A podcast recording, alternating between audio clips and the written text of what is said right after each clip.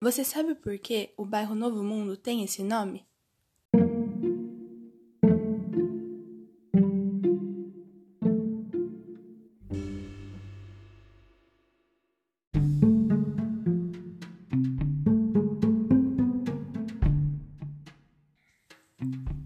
Tudo começou quando um imigrante resolveu se instalar na região sul de Curitiba. Ele abriu um armazém com o nome de Novo Mundo.